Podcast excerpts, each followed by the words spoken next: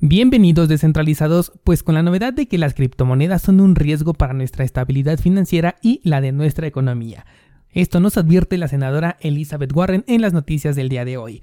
Binance además anuncia que va a modificar los mínimos de retiro dentro de su plataforma y te cuento también que se encontró un bug en Monero el cual pone en riesgo la privacidad de tus transacciones.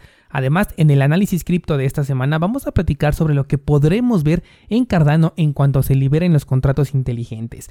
Así que pónganse cómodos porque vamos a tener información muy interesante. Hola de nuevo y bienvenidos a Bitcoin en español. En este podcast adoptamos la filosofía de una economía sin intermediarios, una interacción económica punto a punto que nos permite transferir valor sin ninguna clase de restricción. Hemos cambiado las cadenas centralizadas que limitaron nuestra economía durante años por cadenas de bloques que entregan transparencia a nuestra interacción económica. Y todo gracias a Bitcoin. Te doy la bienvenida a Bitcoin en español un espacio donde somos libres, somos soberanos, pero sobre todo somos descentralizados. De nuevo tenemos un movimiento en el mercado cripto al que hay que irle poniendo atención.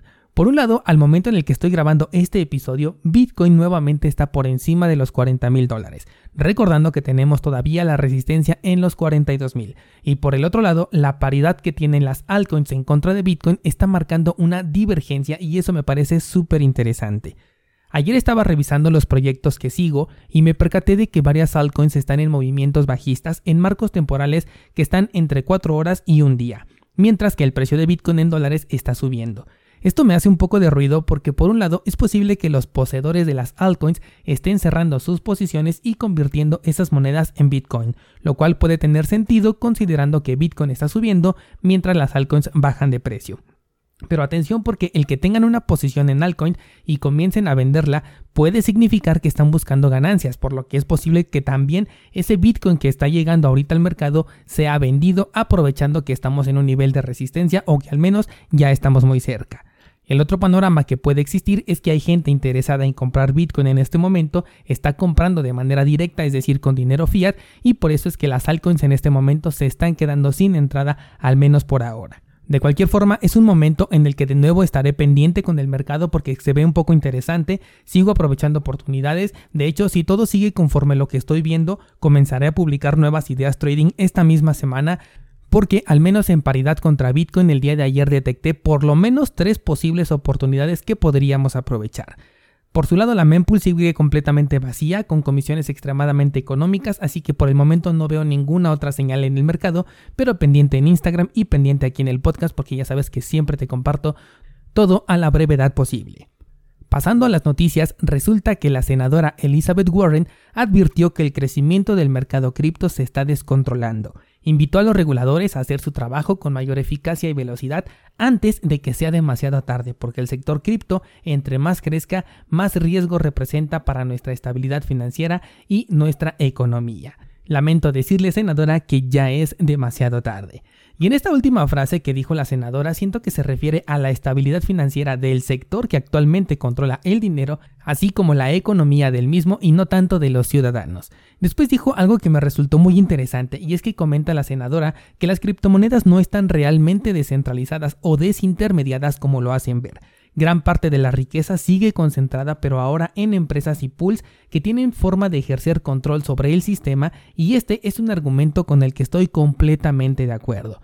Si ya me escuchas de forma recurrente, sabrás que tengo la postura de que por lo mucho podemos encontrar 5 proyectos que realmente son descentralizados y te estoy hablando de un listado de más de 10.000 proyectos cripto que existen. Y al dar este número lo que quiero es simplemente hacer la comparativa de que estamos ante un número como 5 de 10.000, no para que realmente nos enfoquemos en cuáles serán esos 5. Lamentablemente, luego su discurso se fue a la basura porque siguió diciendo que estamos exponiendo el sistema a los caprichos de un grupo sombrío y sin rostro de supercodificadores y mineros. Esto en lugar de dejar el sistema a capricho de los gigantes bancarios. Así lo dijo con estas frases. Aunque en la parte de las altcoins estoy todavía de acuerdo porque es cierto que estamos dejando el control del sistema que representan en manos de unos cuantos que tuvieron la iniciativa de crear un token, un juego, una idea o simplemente hasta una estafa, con Bitcoin ese argumento se revierte porque ahí Todos, o al menos todos los que corremos un nodo de Bitcoin, somos los que le damos el soporte y respaldo a las transacciones, a la red, a la inmutabilidad de las transacciones, por lo que aquí no hay espacio para esos caprichos que comenta la senadora, mientras exista un consenso en el que estamos dispuestos a participar. Por último, la senadora cerró con una frase que esta sí me súper encantó y la voy a citar textualmente. Cuanto más espere Estados Unidos a adaptar el régimen regulador adecuado para estos activos, más probable será que se entremezclen tanto en nuestro sistema financiero que podría haber consecuencias potencialmente graves si este mercado se ve sometido a tensiones. Esto descentralizados es algo que nunca se había visto en la historia. Lo que quiere decir la senadora es que si no toman acción pronto, el sistema financiero del que llevan tantos años beneficiándose está en peligro. Y está en peligro por culpa de una creación anónima sobre la cual no tienen ningún control. Me encanta este cierre porque representa el temor del sector que se ha dedicado a ordeñar las ganancias de las personas a lo largo de la historia ante una evolución imparable. Lo que no me gusta es que las medidas que seguramente van a tomar pueden contener violencia de por medio. Y precaución porque si algo les gusta al gobierno es el exhibicionismo y tendrán un caso particular en el que van a dejar caer todo su rigor para exponenciar el miedo hacia la gente de invertir en las criptomonedas. Y de hecho, esta es la única arma que tienen para poder atacar al sector cripto, el miedo que le pueden infundir a la gente. Por eso es súper importante que nos mantengamos bien informados para que sepamos cómo proteger aquello que nos pertenece. Y hablando de temas de seguridad, pero sobre todo de privacidad, vámonos con la siguiente noticia y es que resulta que los desarrolladores de Monero han encontrado un bug el cual pone en riesgo la privacidad de las transacciones. Aclaro primero que este bug no pone en riesgo tus criptomonedas, no tienes ninguna clase de riesgo de robo, hackeo o vulnerabilidad que permita a un atacante tomar control sobre tus criptomonedas. Aquí estamos hablando específicamente de la privacidad y para Monero es un tema muy importante porque esta es la criptomoneda líder en temas de privacidad. Resulta que si una dirección recibe un balance y de inmediato lo envía hacia otra dirección, es posible identificar cuáles son los señuelos y cuál es la dirección verdadera. Te explico. Monero cuando realiza una transacción en la blockchain lo que nos muestra es una dirección conocida, la cual envía una cantidad de criptomonedas que es desconocida hacia una dirección que visualmente sí aparece, pero aparece entre un grupo de 11 direcciones más. Es decir, que la dirección correcta se encuentra entre 10 señuelos que podrían ser la verdadera. Esto es lo que le da ese alto grado de privacidad a las transacciones, que tan solo con hacer este proceso un par de veces de enviar de una dirección a otra en Monero, tú ya tienes una mezcla de 22 posibilidades que rastrear y cada una se vuelve especialmente complicado e inviable. Ahora, con este bug resulta que si haces la transacción en los primeros minutos después de que recibiste ese monero, entonces sí es posible identificar la dirección desde la cual se envía. Esto para un proyecto que basa su existencia en la privacidad es sumamente importante. Ya se está trabajando en corregirlo, pero hay que estar tranquilos porque no es algo que requiera una bifurcación dura, por lo que es probable que ni siquiera nos enteremos cuando la solución ya esté implementada, a menos claro pues que nos mantengamos escuchando Bitcoin en español. La otra situación es que con tan solo esperar una hora entre las dos transacciones, es decir, la que se recibe y la que sale de esta misma cartera, ese bug ya no es identificable. De hecho, el tiempo es menor, pero para darle una mayor seguridad estamos manejando un mínimo de una hora. Así que la única sugerencia de esta nota, en caso de que seas un usuario de Monero, es que separes tus transacciones por lo menos con una hora de diferencia, esto para poder incrementar tu nivel de privacidad, al menos en lo que se resuelve este problema directamente en la cartera oficial de Monero. Vamos con un siguiente tema y ahora toca hablar sobre Binance, el cual ha informado a sus usuarios que modificará el mínimo de retiro para las criptomonedas dentro de su plataforma, al menos para aquellos usuarios que no están verificados. Actualmente el mínimo de retiro es de 2 bitcoins por una cuenta no verificada, mientras que aquellos que ya enviaron sus documentos pueden retirar hasta 100 bitcoins y bueno, el equivalente si es que hablamos de otras criptomonedas. Bueno, pues con esta actualización el mínimo será de 0.06 bitcoins si no estás verificado. La verdad es que aquí hay poco que reclamar porque bien sabemos que Binance es un exchange centralizado, el cual ofrece un servicio y puede poner las reglas que ellos quieran dentro de su plataforma. Es verdad que esto se encuentra alineado con el tema de las regulaciones a las que se está viendo presionada Binance, pero sabemos que la empresa puede poner cualquier restricción o cambio a su conveniencia. Lo que podríamos decir es si es más o menos eficiente para el uso que le estamos dando, pero no representa nada dentro del sector de las criptomonedas, puesto que estamos hablando de una empresa. Lo que es interesante es que este nivel de 0.06 bitcoins estará disponible para aquellos que no hagan ninguna clase de registro y para conseguir el mínimo que teníamos anteriormente de 2 bitcoins solamente se pide el registro a través de un correo electrónico, una dirección física y por supuesto tu nombre completo. Pero estos datos podrían incluso ser inventados porque hasta el momento con esta actualización los datos no son verificados con ninguna clase de documento. Se espera que la acción sea efectiva para todos a partir del próximo mes, pero aquellos nuevos usuarios ya van a entrar con la nueva política desde un inicio. Yo en este momento te cuento que tengo dos cuentas en Binance, una con el registro básico en donde no entrego ninguna clase de documento, pero sí he dado mi dirección, correo y nombre, y la otra cuenta en la cual no tengo ninguna clase de información personal involucrada.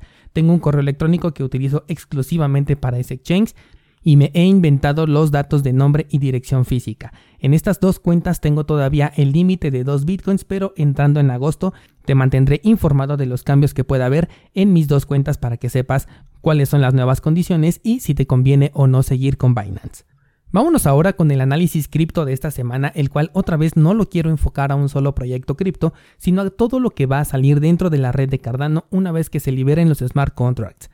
Hay muchos proyectos que ya están listos para salir a la luz una vez se liberen estos contratos inteligentes, por lo que a diferencia de otros proyectos incubadores de aplicaciones descentralizadas, la salida de Cardano vendrá acompañada de una multitud de aplicaciones que estarán listas para usarse desde el día 1.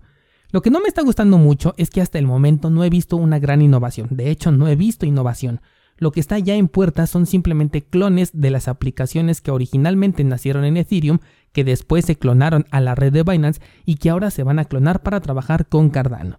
Te estoy hablando de exchanges descentralizados, plataformas DeFi, piscinas de liquidez, oráculos, préstamos descentralizados, en fin, prácticamente veremos en poco tiempo aplicaciones a las que les van a llamar el X de Cardano. Es decir, que tendremos el Uniswap de Cardano, el Chainlink de Cardano, el BAT de Cardano, el AVE de Cardano y así sucesivamente. Pero ojo porque no todo esto es negativo, con esto viene también una enorme oportunidad. La mayor de ellas la vas a encontrar directamente con Cardano y su staking, porque una vez que se liberen todas estas aplicaciones la gente va a comenzar a utilizarlas buscando la nueva gema, utilizando ese término que ahorita está mucho de moda y que ya lo utilizan tanto que ya cualquier cosa es una gema. Hago un paréntesis aquí para decir que en Bitcoin en español la única gema es Bitcoin, ¿de acuerdo? Bueno, te decía que al contar con un crecimiento exponencial de un momento a otro, las transacciones en la red de Cardano se van a multiplicar. Y como sabemos, el staking responde al número de transacciones que se hacen dentro de la red, por lo que las ganancias van a ser mucho más grandes. Así que si eres un delegador de Cardano, las cosas se van a poner muy buenas en muy poco tiempo. La otra oportunidad es más reactiva y tiene un nivel de riesgo un poco más alto, y es que se trata de encontrar la aguja en el pajal. Si salen por ejemplo 10 aplicaciones que buscan ser el Uniswap de Cardano, tendrás que elegir de entre esas 10 para ver cuál es la que realmente se va a posicionar como la reina de los intercambios descentralizados dentro de esta red. Es posible que no sea solamente una, por ejemplo tenemos Uniswap y tenemos SushiSwap y tenemos PancakeSwap, pero no todas se van a quedar con la mayor ganancia dentro de Cardano, por lo que aquí es exactamente en donde entramos como apostadores buscando la mejor elección. En este punto podemos hacer uso también de la estrategia del proyecto de YouTube, estrategia de la que hablamos la semana pasada, en este caso aplicada obviamente hacia los proyectos que salgan en Cardano. Y lo que quiero decir es que una vez que estas aplicaciones ya estén listas, hay que ver cuál es la aplicación de la que más se está hablando en YouTube, la que más se haga popular, porque esa seguramente va a tener una ventaja significativa en temas de rendimiento en su token. Incluso podríamos ir viendo ya de una vez cuáles son los youtubers en inglés sobre todo que tienen mayores expectativas con Cardano y digo que en inglés porque normalmente los youtubers en español van copiando esta información de los que hablan en inglés porque ahí es donde seguramente encontraremos esa ventaja significativa en temas de rendimiento en un token, porque claro, hoy en día todo tiene un token, y aunque no soy muy fan de esta nueva modalidad de proyectos, la verdad es que sí podemos encontrar aquí una oportunidad única, y al decirte única me refiero a que solamente tendremos esta competencia inmediata una sola vez dentro de la red de Cardano por el tema de la apertura de los contratos inteligentes.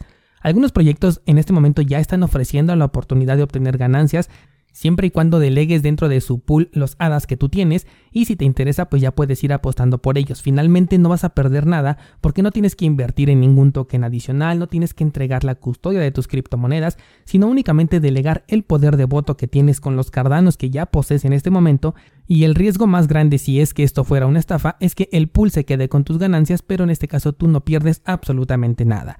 Estaremos muy al pendiente de esta oportunidad cuando se abra, seguramente también me anime a participar solamente para aprovechar esta ventana única de oportunidad, aunque posteriormente yo no me quede porque como bien sabes los proyectos DeFi no son lo mío.